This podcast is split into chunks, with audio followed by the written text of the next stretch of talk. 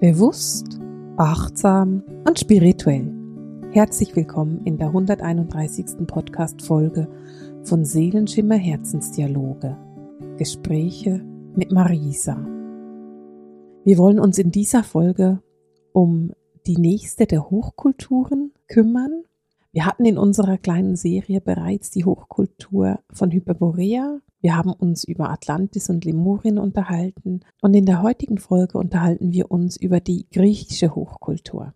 Die griechische Hochkultur ist uns zeitlich gesprochen deutlich näher als Atlantis, Hyperborea oder Lemurien. Sprich, du wirst damit enger verbunden sein. Wenn du an die Griechen denkst, dann kennst du ganz bestimmt die griechischen Götter rund um Zeus und den Olymp, Aphrodite, Poseidon das sind alles Götter, die man kennt. Und vielleicht fällt dir auch der eine oder andere griechische Gelehrte ein, diese großen griechischen Denker. Ich meine, Pythagoras ist dir ganz bestimmt ein Begriff, weil das einfach in der Schule etwas ist, was vorkommt. Aber auch Platon, Sokrates, das sind alles Namen, die man kennt. Aristoteles bestimmt auch noch. Und von dem her ist die griechische Hochkultur etwas, was uns eher nah ist, etwas, was uns näher ist. Und wir wollen heute aber mal darüber sprechen, was das denn ganz genau bedeutet. Und ich will mit dir auch teilen, dass in Griechenland die Energie in der Hochkultur noch sehr weiblich war und dann das Patriarchat ziemlich machtvoll eingesetzt hat. Also das wurde dann so sehr männlich, diese Hochkultur. Und das sieht man auch ganz besonders am Umgang mit ihren Göttinnen. Das werden wir uns gemeinsam angucken. Aber ganz grundsätzlich ist es so, dass die griechische Hochkultur, als sie begonnen hat, eine sehr sanfte, sehr weibliche Hochkultur war. Und du siehst es zum Beispiel auch bei den Verbindungen mit Gaia. Gaia ist die griechische Göttin der Erde. Und wenn du dich mit Gaia auseinandersetzt, wirst du herausfinden, dass das an sich mit Griechenland gar nicht so viel zu tun hat, sondern dass Gaia eine vorgriechische Göttin ist. Gaia ist eine Göttin, die es schon sehr viel länger gibt als die griechische Hochkultur. Und es ist die Göttin, die die Erde an sich verkörpert. Gaia ist der Name der lebendigen Erde auf dem Planeten, auf dem wir hier leben. Gaia ist der Name dafür, dass wir hier eben einen Platz gefunden haben. Und Gaia ist das Wesen, das uns Raum, Nahrung, Wärme und ein Zuhause gibt. Ohne Gaia, ohne dieses wunderbare Wesen wäre das alles nicht möglich. Ohne Gaia gäbe es die Menschheit so nicht, wie sie es heute gibt. Und Gaia wurde bei den Griechen eben als diese Erdgöttin verehrt. Aber wenn du dich mit der Geschichte von Gaia auseinandersetzt, dann wirst du merken, dass Gaia quasi aus dem Urschlamm entstanden ist. Und Gaia ist sehr eng verbunden mit zwei Krafttieren, nämlich auf der einen Seite mit einer geflügelten Python, also der Schlange, der Python, und die hat Flügeln und auf der anderen Seite mit dem Drachen. Und wenn du dich schon mal so ein bisschen mit Krafttieren und Fabelwesen auseinandergesetzt hast, dann weißt du auch, dass diese beiden Verbindungen sehr kraftvoll sind, sehr stark sind. Der Drache ist ein Tier, das uralt wird. Das ist kein Tier, das ein paar hundert Jahre alt wird, sondern eher ein paar hunderttausend Jahre. Wir haben hier schon öfters über Drachen gesprochen und wenn du mit mir zu tun hast oder schon mal in einer Ausbildung von mir warst oder in einem Kurs, dann weißt du auch, dass Drachen etwas sind, was ich sehr schätze, was aber wichtig ist, ist, dass du dich nicht nur für ein Wochenende mit einem Drachen verbindest. Wenn du gerne in diese Drachenenergie kommen würdest, dann macht es total viel Sinn, wenn du eine lange, eine tiefe und eine jahrelange Verbindung hast. Denn ein Wesen, das Hunderttausende von Jahren lebt, ist nicht interessiert an einer Verbindung eines Wochenendes. Das ist für diese Wesen einfach nicht interessant. Und als ich die Seelenheimat geschrieben habe, mein zweites Buch, da habe ich die Drachenenergie besucht und da war die Aussage ganz klar. Bitte verbindet euch nicht nur für ein Wochenende, sondern wenn ihr in die Verbindung mit uns kommen wollt, dann lasst euch auch tatsächlich darauf ein. Verbindet euch auch tatsächlich und macht's nicht nur so in einer oberflächlichen, lieblosen Art, sondern tatsächlich so, dass man sagen kann, ja, diese Verbindung, die besteht. Das ist etwas, was den Drachen sehr, sehr wichtig ist. Und so ist Gaia mit den Drachen verbunden und das gibt ja auch so ein kleines bisschen ein Gefühl dafür, wie alt diese Energie von Gaia ist. Und Gaia prägt nun mal einfach diese griechische Hochkultur sehr. Gaia ist von der Energie her uralt und was mit Gaia verbunden ist, ist das Orakel von Delphi. Im Orakel von Delphi oder in Delphi haben die Priesterinnen gelebt. Und diese Priesterinnen waren sehr häufig hellsichtig oder hatten andere Hellsinne aktiviert. Das Orakel von Delphi ist ein Orakel, da geht es tatsächlich um die Prophezeiung, also um die Gabe der Prophezeiung, das heißt die Gabe der Zukunftsschau. Und diese Seherinnen waren sehr eng verbunden mit Gaia und mit ihrer Python. Man geht davon aus, dass an ganz bestimmten Orten, eben in Delphi auch, die Erde offen war, also dass es Risse gab in der Erdschicht und dass Dämpfe aus der Erdschicht aufgestiegen sind und diese Dämpfe dann diese Prophezeiung, diese Visionen ausgelöst haben. Und wenn man sich mit dem Kult rund um Gaia verbindet, dann stellt man fest, dass sie das absichtlich gemacht hat, also dass es bewusst Orte gibt, bei denen diese Dämpfe hochkommen und bei denen du dich eben mit der Zukunftsgabe auseinandersetzen kannst. Für mich ist es eine sehr interessante Wahrnehmung, denn das bedeutet gleichzeitig auch, dass Gaia interessiert daran war, dass die Menschen mehr Wissen hatten. Gaia war interessiert daran, den Menschen Wissen zu geben und mit ihnen Wissen zu teilen. Und das hat sie liebevoll gemacht. Das hat sie kraftvoll und liebevoll immer wieder gemacht. Gaia ist und war den Frauen sehr zugewandt. Und Gaia ist auch das Wesen, das uns sehr klar sagt, dass das Leben auf der Erde verändert wird durch die Frauen. Die Frau ist in der Lage, schwanger zu werden, sich selber zu verändern, so dass sie neues Leben schenken kann. Und das ist etwas, was Gaia auch macht. Gaia schenkt Leben oder sie nimmt es auch wieder. Und das siehst du dann, wenn es um Naturkatastrophen geht, dann siehst du, dass Gaia Leben eben auch nehmen kann. Nun, dieser Kult rund um Gaia war ein sehr weiblicher Kult und die Energie in der Hochkultur rund um Gaia war genauso weiblich. Und aus Gaia heraus, beziehungsweise aus diesen wunderbaren weiblichen Energien heraus, ist dann zum Beispiel auch die Göttin Aphrodite entstanden. Aphrodite bedeutet die Schaumgeborene und es weist auf ihr Entstehen aus dem Meerwasser hin.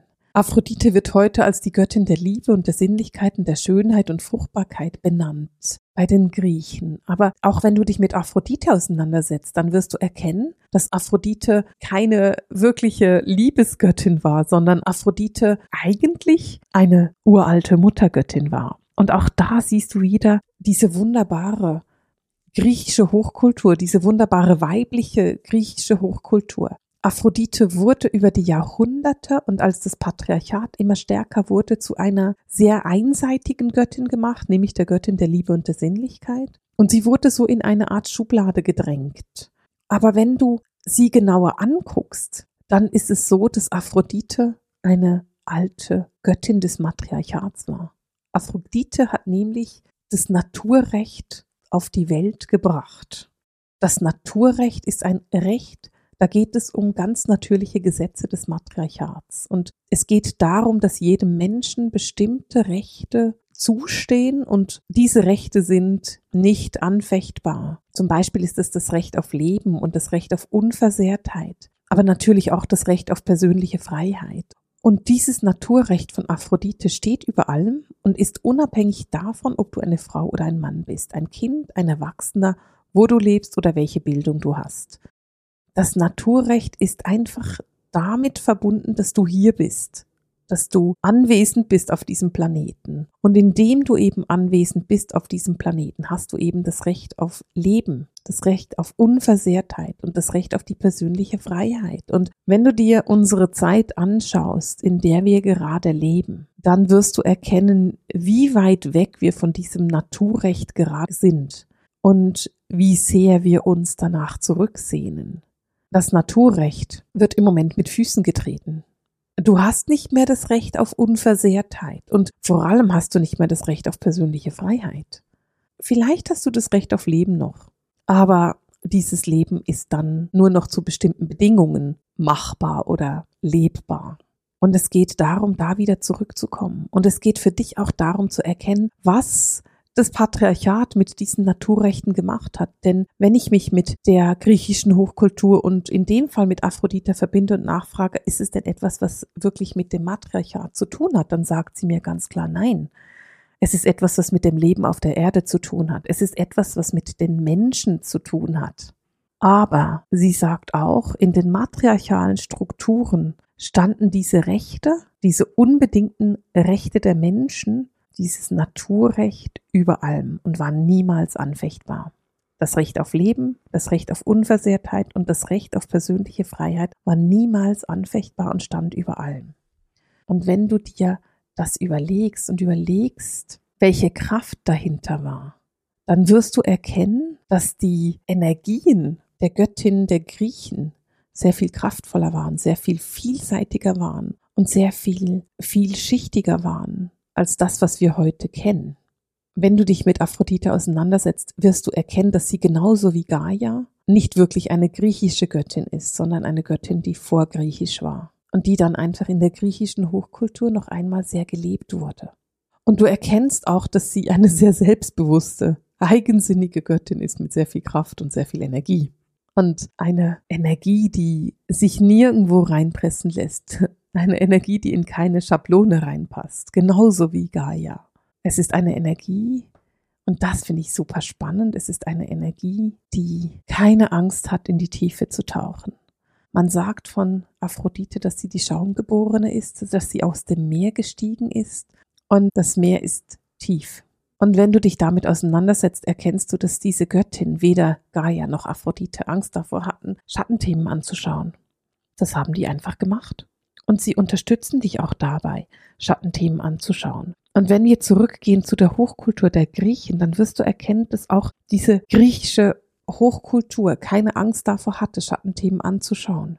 Wenn ich mich auf die Energie einlasse, dann bekomme ich eine starke Verbindung zu der Weiblichkeit, zu der Sanftheit, zu dem Tänzerischen, besonders am Anfang der Hochkultur. Ich bekomme auch eine ganz starke Verbindung zu der Venus und den venusischen Energien, also diesen wunderbaren, sanften weiblichen Energien. Und wenn wir uns mit der Energie von Venus verbinden, dann verstehst du auch, warum ich Aphrodite gewählt habe, um mit dir darüber zu sprechen. Denn Venus ist der römische Name von Aphrodite diese Hochkultur, diese wunderbare Energie, die in Griechenland geherrscht hat, ist eine, die ich heute in meiner Praxis viel sehen kann. Wenn ich mit Klienten und Studenten arbeite und ihre Seelenlinie lese, dann kann ich sehr klar sehen, dass dieses Leben in diesen Hochkulturen etwas ganz Natürliches war. Eine Energie, mit der wir alle viel Verbindung haben. Und es ist eine Energie, die ich tatsächlich alltäglich sehe. Ich sehe ständig Leben aus den griechischen Hochkulturen. Und häufig sind diese Leben gerade am Anfang der griechischen Hochkultur sehr musisch, sehr künstlerisch und ich sehe sehr viel Kunsthandwerk. Und das ist wiederum etwas, was mich an die wunderbare Energie von Hyperborea erinnert. Denn auch die hyperboreische Energie ist sehr verbunden mit dem Kunsthandwerk. Und du siehst da diese Verbindung. Wir hatten diese Verbindung schon mal mit Apollon. Apollon, der Bruder von Artemis, der Sonnengott, der mit Hyperborea verbunden ist. Und Artemis ist die Göttin der Jagd, der Frauen, der Jungfräulichkeit und der Geburt und auch die Mondgöttin der Griechen. Und diese Verbindung, die fühlt man da sehr stark. Also man fühlt sehr stark, dass die Griechen mit Hyperborea verbunden sind und diese griechische Hochkultur und die hyperboreische Hochkultur eine große Verbindung miteinander haben. Und man kann eben auch erkennen, dass beide mit der Venus sehr stark verbunden sind, mit diesem venusischen Wissen, mit diesen venusischen Sternenwesen, die uns unterstützen und die gerade bei der griechischen Hochkultur sehr stark unterstützt haben. Bei der griechischen Hochkultur ist etwas auffällig, was wir bei der ägyptischen auch sehen werden und auch schon bei der atlantischen gesehen haben. Die Hochkultur hat noch sehr hoch schwingend angefangen und du kannst dann merken, wie die Schwingung sinkt. Nun kannst du erkennen, dass dieser Zeitraum, in dem die Erde sich vom Goldenen über das Silberne in das eiserne Zeitalter begeben hat, dass diese Zeit ja auch länger gedauert hat. Die Hochkultur rund um Griechenland hat im silbernen Zeitalter stattgefunden. Und damals war vor allem die Prophezeiung, die Wahrsagung, die Weissagung etwas sehr, sehr Wichtiges. Die Priesterinnen in den Tempeln hatten die Aufgabe, weiterzugeben, was sie an Wahrnehmungen hatten was sie an Wissen hatten und wie sie dieses Wissen nutzen würden für den Alltag. Interessanterweise hatten sie auch magische Rituale, die sie gemacht haben. Aber immer wenn ich mich damit verbinde, dann bekomme ich die Information, dass diese magischen Rituale nicht so wichtig waren, dass die nicht so viel ausgemacht haben, sondern dass es tatsächlich eher die Weissagung war und das Wissen war, was für die Griechen so unbeschreiblich wichtig war. Und das ist auch der Grund, warum es diese griechischen Tempel so lange gab, diese weiblichen griechischen Tempel, in denen es nur um die Frauen ging oder in denen die Frauen alleine gelebt haben. Denn es herrschte die Meinung und das Wissen darüber, dass diese Weissagung den Frauen vorbehalten ist. Das mag damals gestummen haben, als das Patriarchat mit aller Macht eingeführt worden ist. Heute stimmt das ganz sicher nicht mehr, denn es gibt nicht nur Frauen, die Weissagen, es gibt viele Männer, die das auch machen können. Und du siehst, dass wir uns eben zurückentwickeln in diese goldene Zeit zurück, wo wir wieder einfacheren Zugriff haben auf unsere Hellsinne, auf die Wahrnehmung, weil wir von der Schwingung her durchlässiger werden. Und gleichzeitig, wenn du dich mit dieser griechischen Hochkultur verbindest, wirst du erkennen, dass es auch eine Arbeit ist. Es ist ein Weg. Es ist nicht einfach da, sondern es geht darum, diese harten, unbeweglichen patriarchalen Strukturen abzugeben und zu sagen, da gehe ich einfach nicht mehr mit. Ich mache nicht mehr mit in dem Spiel. Ich gehe meinen eigenen Weg. Und den eigenen Weg zu gehen, der braucht sehr viel Mut. Es braucht sehr viel Kraft, zu sagen, nein, ich mache es so, wie es für mich richtig und stimmig ist. Es braucht sehr viel Durchhaltewille und ich kann sehr gut fühlen, dass es im Moment gerade sehr viel Durchhaltewille braucht. Und dass es im Moment gerade sehr viel Kraft braucht. Bei mir in der Community waren das große Fragen gerade letzte Woche in der Frage- und Antwortenrunde. Wie können wir die Kraft behalten? Wie können wir weitergehen, obwohl der Druck so stark geworden ist? Und es geht darum, eben trotzdem weiterzugehen. Es geht darum, eben trotzdem den Mut zu haben und zu sagen, ich vertraue auf mich, ich vertraue auf meins, ich vertraue nicht auf die anderen, sondern ich vertraue darauf, dass das, was ich ganz persönlich wahrnehme, das Richtige ist. Dass das, was ich wahrnehmen kann, das ist, was für mich stimmig ist. Denn es geht darum, zurückzugehen zu diesem wunderbaren Naturrecht, wo es eben darum geht, dass du als Mensch bestimmte Rechte hast und dass diese Rechte nicht anfechtbar sind. Dass du als Mensch eben sagen kannst, hey, das und das will ich, das und das will ich nicht. Und weil ich das will und das nicht will, gehe ich meinen Weg genau so. Es geht genau darum, da den Mut zu haben und zu sagen, da geht's lang. Und die griechische Hochkultur ist eine Hochkultur, die, wenn du dich damit verbindest, eine sehr sanfte Energie hat, eine sehr weibliche Energie hat, eine sehr liebevolle Energie hat. Und wenn du dann die Zeitlinie etwas vordrehst und näher kommst an unsere Zeit mit der griechischen Hochkultur, dann wirst du merken, dass sich das sehr stark verändert. Am Anfang hast du das noch, am Anfang hast du noch diese wunderbare weibliche Energie und irgendwann wird's immer härter und immer patriarchaler und immer männlich dominierter. Und es beginnt damit, dass die Frauen unterdrückt werden oder dass die weiblichen Charaktereigenschaften weggedrängt werden. Wir können das sehr gut bei den griechischen Göttinnen sehen. Zum Beispiel eben bei Aphrodite, die dann nicht mehr die große Muttergöttin sein durfte und die Bringerin des Naturrechtes, sondern plötzlich nur noch die Göttin der Sinnlichkeiten der Liebe war. Sie wurde an sich in eine Ecke gedrängt, in die sie überhaupt nicht hineinpasst. Du siehst es auch bei der Göttin Athene, der Namensgeberin der Stadt Athen. Die Namensgeberin der Stadt Athen wurde gezwungen, dass sie männliche Eigenschaften hat, weil sie die Namensgeberin ist und weil die Männer von Athen Mühe hatten, dass es eine Frau ist und nicht ein Mann. Und deswegen wurden dieser Göttin männlich dominierte Eigenschaften zugesprochen, damit die Männer in ihrem männlichen Ego nicht so sehr getroffen waren, weil die Frau die Namensgeberin war. Und wenn du dich mit diesen Energien oder dieser Geschichte verbindest, wirst du erkennen, dass es eben in einer großen Harmonie beginnt und dann immer weiter geht mit dieser Entwicklung, mit diesem Weg der Erde von einem Zeitalter ins nächste und dieser Verdichtung der Energien kann man in Griechenland sehr stark wahrnehmen. Man kann über die Zeit der Griechen sehr stark wahrnehmen, wie sich die Erde verändert hat, wie die Verdichtung stattgefunden hat und wie die Frauen immer mehr in eine ganz bestimmte Rolle gedrängt wurden, nämlich in die Rolle der ungelehrten Frau, die zu Hause bleiben musste und nur noch dem Mann zudienen konnte. Und solange die Frau die Zudienerin des Mannes ist, wird sich nichts verändern auf unserer Welt. Es braucht unbedingt die Rückkehr der Naturrechte, und die Anerkennung dessen, dass die Menschen sich gleichgestellt sind. Und das ist das, was die griechische Hochkultur uns sehr klar zeigt und sehr klar lehren kann.